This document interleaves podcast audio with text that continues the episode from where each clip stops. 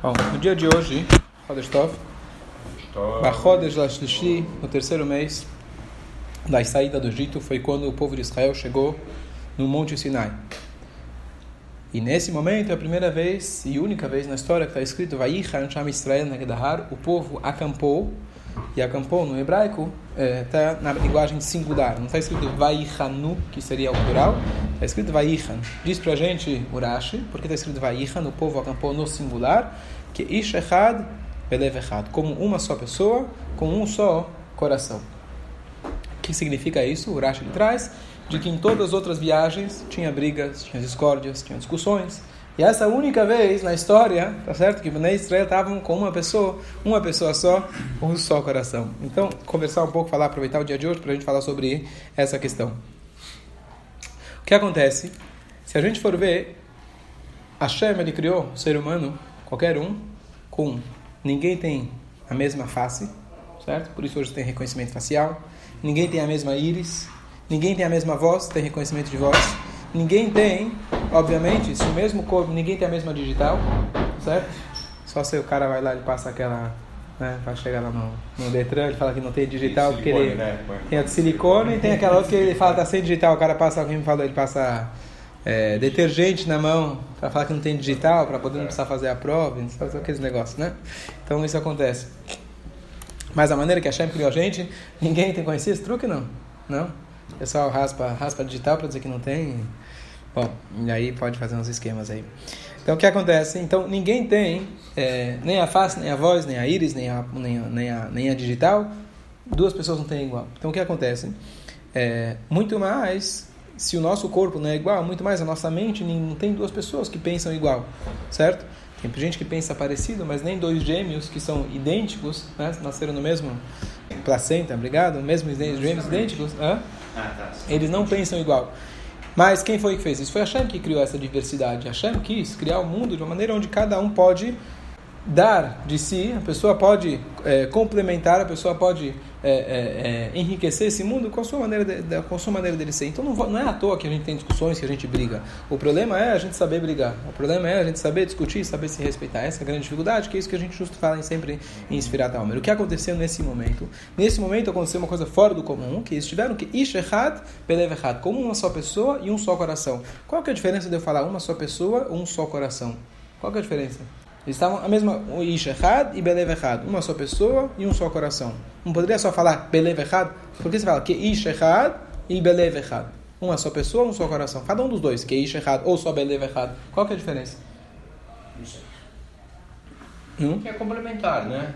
Os dois comentários. Mas a gente sabe na Torá que tudo é, é, é preciso. Por que você fala dois comentários? Uma só pessoa ou um só ah, coração? Na é fácil de entender que é o mesmo objetivo. Mesmo objetivo, perfeito. É, Lev é coração, são as emoções. Mesmos sentimentos. Mesmos sentimentos. E o que, que é Ish errado? Quer dizer, eles, é, é, eles anularam as, as diferenças. Como se tivessem, vamos dizer se, é, Mas para isso bastaria falar amado, unido aqui, o, o, o, materialmente unido e espiritualmente unido. Espiritualmente unido. Qual que é material, qual que é espiritual? O coração ou, é, ou a pessoa? O coração seria mais o coração. espiritual, a, a, mesma determinação, vontade. Tá. Objetivo. Então, e o que, que é Ish errado? Ish errado, eu imagino que seria, entendo que seria Ish uma só pessoa? Qual a diferença de uma pessoa ou duas pessoas? pessoa é mente e coração. Né? Isso, na verdade, quando alguém bate em você, não dói em mim. Mas se alguém bate no meu braço, eu sinto. Tá certo?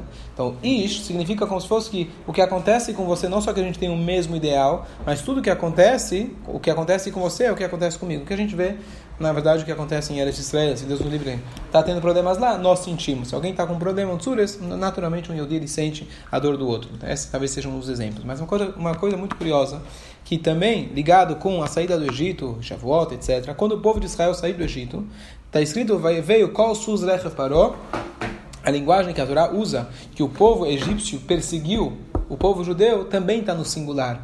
É, Vairdof Mitzrayim Achareyem. Mitzrayim correu atrás dele. Não está escrito Vairdefu, acho que a linguagem era essa. Vairdof Mitzrayim correu, no singular. Eles perseguiram.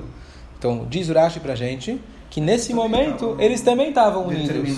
Só que lá, o que, que ele fala? Belev Echad Echad as mesmas palavras na ordem inversa. Ele fala que estava um só coração com uma só pessoa.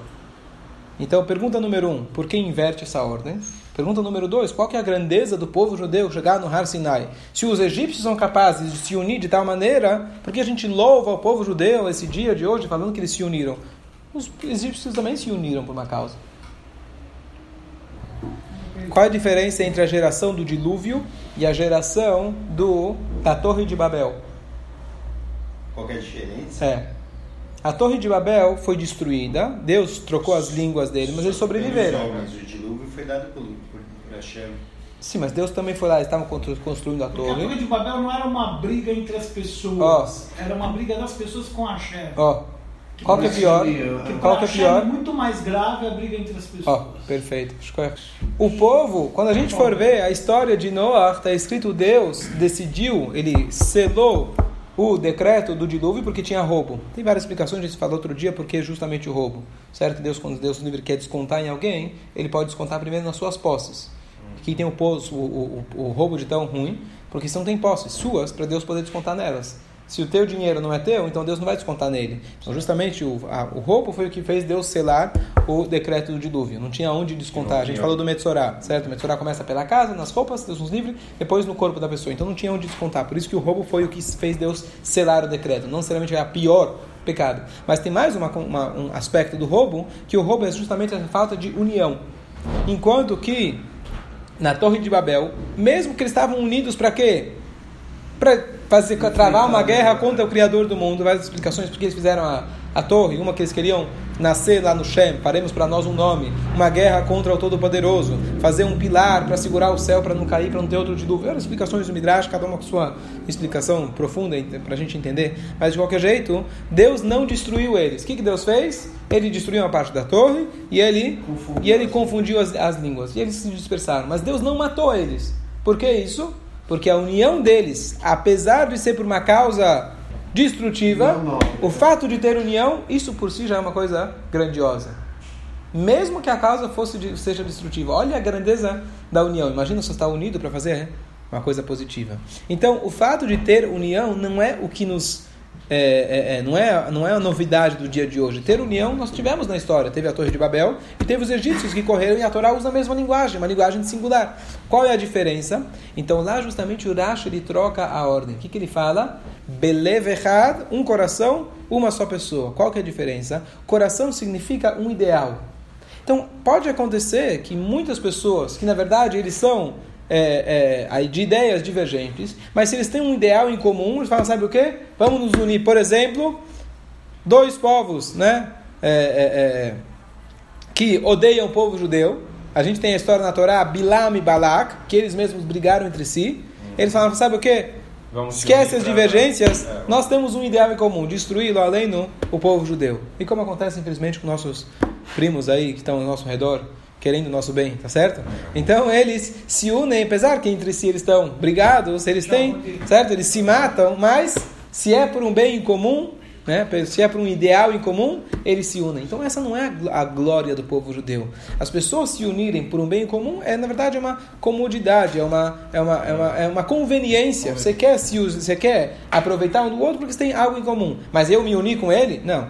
Então o que acontece é o seguinte, Belev Echad, ele começa a partir de uma só um só ideal. Uma vez que nós temos um ideal, então Beish Echad, a gente vai se juntar com uma só pessoa. Vamos fazer um exército juntos com uma só, com uma só unidade, com uma só entidade e a gente vai e a gente vai lutar contra o povo judeu. Que por si também é grandioso. É grandioso o fato da união. A gente falou, mesmo que o ideal é o pior possível, a Shema ainda considera isso como algo grandioso, o fato que as pessoas conseguem se unir. Porém, o que uniu eles foi o ideal. A diferença quando o povo judeu chegou no Monte Sinai, não é que eles falaram, olha, todo mundo quer receber a Torá, então vamos se juntar para poder receber a Torá de Deus.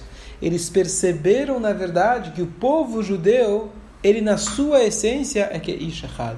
Nós somos só um, uma unidade só. Não é que a gente vai abrir mão da nossa eh, individualidade, dos nossos ideais, para fazer algo maior, que isso por si é grandioso. Não. A gente percebeu que é Ishachad. Nós somos, na essência, uma só pessoa.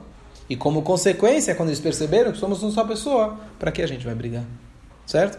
Nós temos o mesmo pai, nós somos irmãos, nós somos o, o mesmo corpo. O que é dói em você, dói em mim. Essa é a essência e a diferença do povo judeu. E essa é a novidade desse dia. A gente perceber não que eu vou abrir mão das minhas necessidades porque temos um ideal maior, mas é muito além disso. A gente perceber que somos um só. Nós somos uma só entidade. Isso que acontece, essa novidade do povo judeu. A gente muitas vezes pergunta Tá agora chegando Shavuot, é, é, muita gente fala, não, isso é racismo, Deus escolheu o povo judeu. Judeus, em geral, têm problemas em falar que é o povo escolhido. Os outros povos não têm problema em falar que a gente é o povo escolhido. A gente tem vergonha, muitas vezes, de falar, é, nós somos o povo escolhido. Então, qual que, que significa o povo escolhido? O povo escolhido significa que igual você escolhe uma esposa, como eu comentei outro dia. Você escolhe uma esposa, você é racista contra os outros, você está menosprezando as outras? Não, você, você, casou com ela, decidiu, achou, achou que ela é a mulher da sua vida, e de forma nenhuma, você não está menosprezando ninguém. Deus escolheu o povo judeu, tirou eles do Egito, falou: vocês vão ser a minha esposa, é com vocês que eu quero estar e vocês são meu povo escolhido. E aonde a gente vê isso aqui? Aonde a gente vê uma expressão disso daqui, somos o povo escolhido, justamente nessa união do povo judeu. Uma coisa incrível que a gente vê quando acontece até os dias de hoje. Não tem alguém que não se, não se mexe quando você escuta falar de um outro Yehudi que está sofrendo, um Yehudi que está do outro lado do mundo, que você nunca ouviu falar dele. Isso toca na gente. Essa é a maior prova que somos de fato uma só união. É, eu lembro quando o Rubashkin, aquele que já comentei inúmeras vezes, um judeu que ficou preso é, por oito anos, tá certo? Tinha milhares de pessoas celebrando no mundo inteiro. Naquele mesmo dia que ele saiu, no mesmo dia que ele saiu, é, foi libertado da prisão um homem que ele tinha sido acusado injustamente, ou não conseguiram provas, acho que depois de 12 anos na prisão, no mesmo dia que ele saiu, liberaram esse cara, porque foi falta de provas do crime dele, e quer dizer, realmente aparentemente não fez nada. E quem foi buscar ele tinha sido a mãe dele e uma tia. E ninguém nunca nem ficou sabendo, não saiu em jornal nenhum que esse cara. Você sabia desse cara? Ninguém sabia. Essa é a diferença que destaca o povo judeu. Um judeu na prisão é, é povo em movimento ao mundo inteiro. Você tem uma pessoa de outro povo, sem menosprezar, mas a gente vê a prática, o que isso, o que isso importa para as pessoas, tá certo? Muito pouco. Tá certo? Então vai a tia, vai o tio, vai a mãe, primo distante e acabou. Isso que ele foi acusado, pelo jeito, injustamente. Essa diferença é o que destaca o nosso povo. A gente tem que lembrar no dia de hoje que isso não é só uma historinha do passado, mas a gente saber que realmente nós temos a. Assim, Hashem criou a gente de, de com, com, ideais diferentes. Não, a ideia não é. Não foi à toa que só aconteceu isso uma vez só. A ideia não é que a gente o tempo todo pense igual e acha igual. Deus criou a gente de maneira divergente para a gente cada um poder desenvolver o seu potencial. Mas de qualquer jeito, o dia de hoje nos lembra, nos faz lembrar que apesar das diferenças, apesar das discussões, a gente sabe, a gente tem que estar sempre unido. Uma coisa bonita. Estava comentando esses dias sobre liderança. Tem a Shammai e Hillel, os sábios, os famosos sábios da, da Mishnah Shammai Hillel, Beit Shammai, Beit Hillel, sempre, sempre discutem na, na, na, na Mishnah etc., os alunos. E aí, com quem fica a lei? Com quem a gente, qual é a lei que a gente segue? Shammai ele é sempre mais rigoroso, Hillel é sempre mais leniente, e a lei fica, 99,9% dos casos, fica como foi decidido, vai ficar como Hillel. Então, antes deles chegarem nessa conclusão que a lei ia ser sempre como Hillel, teve muita discussão, se discutiu muito, muito, muito para a gente definir com quem vai ficar essa lei. Isso ia mudar todo o judaísmo em todas as áreas, porque eles discutem, tá certo? Em todas as áreas. E aí eles decidiram que então a lei vai ser como Beit Hillel. Por quê? Qual foi o critério deles? Porque o Beit Hillel, eles eram mais humildes. E o Beit Hillel, eles sempre, é, antes deles falarem a sua própria ideia, eles falavam o seguinte, olha, Beit Shammai falava A Referencial, e nós falamos B. Certo? Essa, então essa foi a decisão. Pergunta. Pergunta. É muito bonito que você é humilde. É muito bonito que você traz a ideia do outro. Mas quando a gente quer definir a definir a lei, o que mais conta é a humildade? O que mais conta é conhecimento. Você me falar que Hillel era mais sábio, mais inteligente, tinha maior tradição, eles tinham, eram mais, eram mais é, é, ágeis, mais espertos, alguma coisa assim, eu entendo, porque isso definiu que a lei é como eles. A humildade deles, ou o fato que eles antecipavam as palavras do, do Shammai antes deles, porque isso é uma característica de Allahá. É bonito na ética judaica, na filosofia, no comportamento, mas Allahá significa que Allahá tá, pode ou não pode. Quem vai definir pode ou não pode? Quem sabe mais alguma característica de sabedoria, não uma característica de humildade. Sim. Certo? Essa é a pergunta. Mas pode ser que a humildade provém da sabedoria. Ok. Não só. Okay. Ele, ele, chegou lá, vamos dizer, é a cereja do bolo de, de tudo que ele construiu de sabedoria, aí o, o a cerejinha do bolo é, é a eu, eu, eu diria que é o contrário. A humildade é o que traz a verdadeira sabedoria. Não é a cereja do bolo. Com a humildade, a gente estudou no Pirkei Avot, eis é o Raham, quem é o verdadeiro sábio? Aquele que aprende de qualquer pessoa. De qualquer... Peraí, o verdadeiro sábio é o gênio, é o Google. É, é, é premissa, é condição primeira, a humildade para... para a sabedoria. sabedoria. Não, não é uma condição. A verdadeira sabedoria é a humildade. É a humildade. Sabe Porque Rahma... Isso, é isso que o Pirkei Avot fala. Sim. Por quê? Porque Rahma... Me deu essa aula já. Ó, então você aprendeu dele e aprendeu sim, daqui, então sim, você sabe. É isso. Então, o que acontece? Chokhmah, o que é Chokhmah? Sabedoria. É Koach, ma. Força, ma. O que é ma? O que? O que significa humildade. Tanto é que a Chokhmah vem, na verdade, o que é a? É algo que, uma luz que veio na tua cabeça. Você não fez nada por isso. Alguém tem uma ideia. O que você fez por isso? A ideia significa justamente algo que veio de cima. Não é uma coisa que você fez por isso. Você não se esforça para chegar numa ideia. Você, a ideia meio que ela aparece. Essa é a ideia do Chokhmah. É uma koach ma, força que vem do nada. Ma sempre simboliza o bitul, a anulação. Deixa eu só, só concluir o pensamento. É verdade, você precisa ter, como o Pirkei Avot ele fala, o que, que significa Chokhmah? Chokhmah é só é, humilde, tem gente que é humilde, mas também não tem inteligência. Ele fala qual que é a verdadeira sabedoria que merece louvor. Não é a única sabedoria. Tem sabedoria, tem gente que é sábio e arrogante, mas a verdadeira sabedoria que merece um verdadeiro louvor é aquela que é humilde, aquela que está pronto para aquele que está pronto sempre a aprender dos outros. Mas a ideia aqui do Hida é uma coisa muito interessante. O que, que tinha? Qual que era a vantagem do Ilelo? Por que a Alaha foi como eles? É o seguinte: existe uma regra, de maneira geral, a gente quando tem ideais na vida, a gente tem ideias, modos de pensar, muitas vezes esses modos eles foram é, moldados pela sua infância, pela sua educação. E a gente nunca teve a coragem de enfrentar o oposto. Quando alguém fala para você o oposto daquilo que você está acostumado, não, não, não, tira isso aqui da frente, isso aqui não, não cabe para mim. Vai mudar toda a minha maneira de pensar, a maneira que eu fui educado, a minha, meu trabalho, a minha vida, deixa como está que estou tranquilo. A gente tem medo muitas vezes da oposição. Mas a verdadeira sabedoria é aquele que consegue enxergar a oposição. Poxa, vi tua pergunta, tua pergunta é realmente importantíssimo. Vou parar para pensar, analiso, contemplo, e aí eu falo, não, realmente entendi o que você falou, gostei da sua pergunta, porém, contudo, Entretanto, ainda assim, aquilo que eu pensava, agora eu cheguei na conclusão que de fato está correto. Então, então por exemplo. Disposto a ouvir o, o Você estava né? dando uma vez um chute para jovens, falando de Deus seja, e livre-arbítrio. De ponto de ouvir. De ouvir o que outro é tem. Ouvir, mas ouvir mesmo, não só ouvir, falar, ah, ouvir, legal, tchau. Sim, ouvir mesmo, ouvir, absorver. Casa, então, uma vez eu estava dando, dando um chute para os jovens e falando de livre-arbítrio, aquelas perguntas difíceis, se Deus sabe, não sei o que. Aí alguém levanta e fala, eu não acredito em Deus. Você toda, não acredita em Deus. Opa, peraí.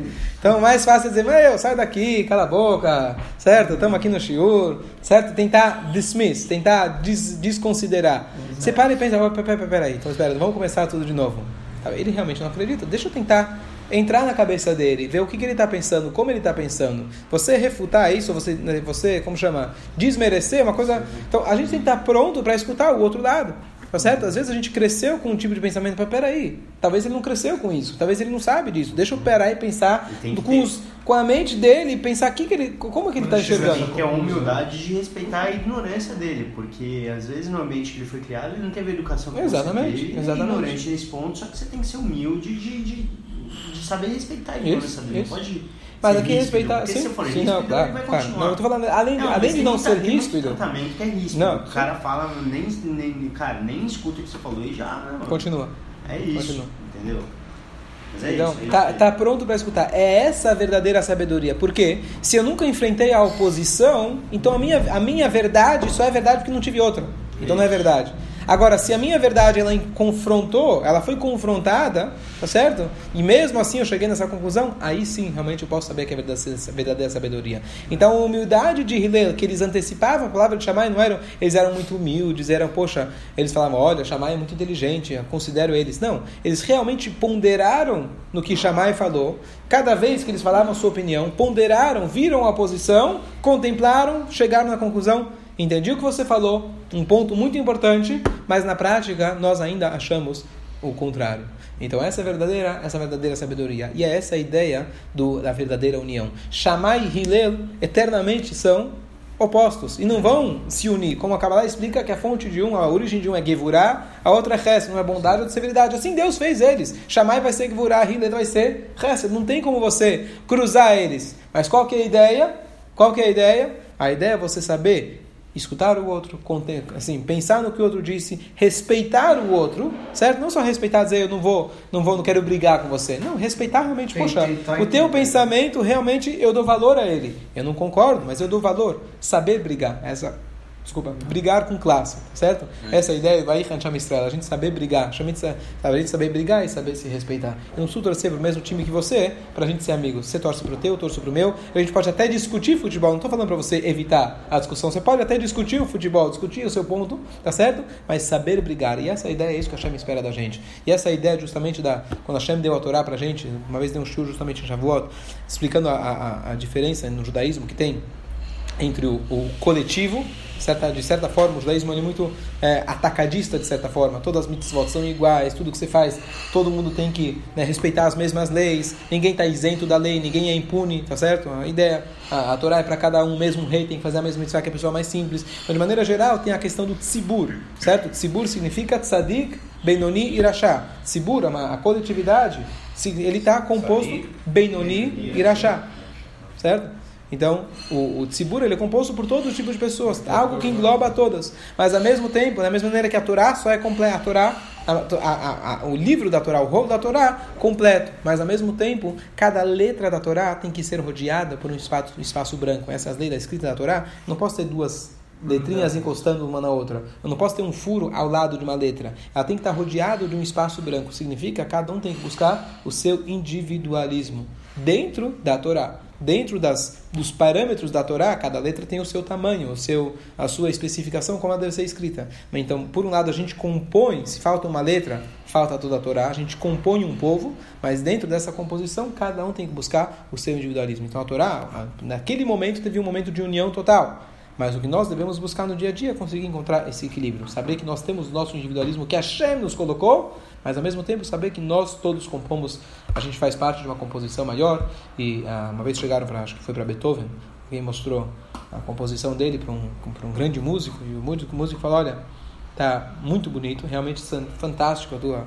Né, a quinta, né? Quinta composição famosa né, de, de Beethoven, Sinfonia, Sinfonia de Beethoven, mas está muito grande, tem muitas notas.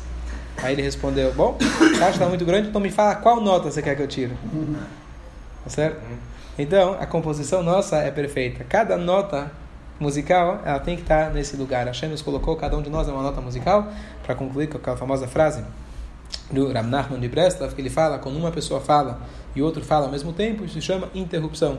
Se uma pessoa canta e o outro canta ao mesmo tempo, desde que esteja afinado, eles estão, na verdade, em harmonia. Então, na vida, a gente tem que parar um pouco de falar e começar a cantar. Se você fala muito, as pessoas te interrompem. Se você canta na vida, então você vai entender que o mundo é uma harmonia para você. É isso.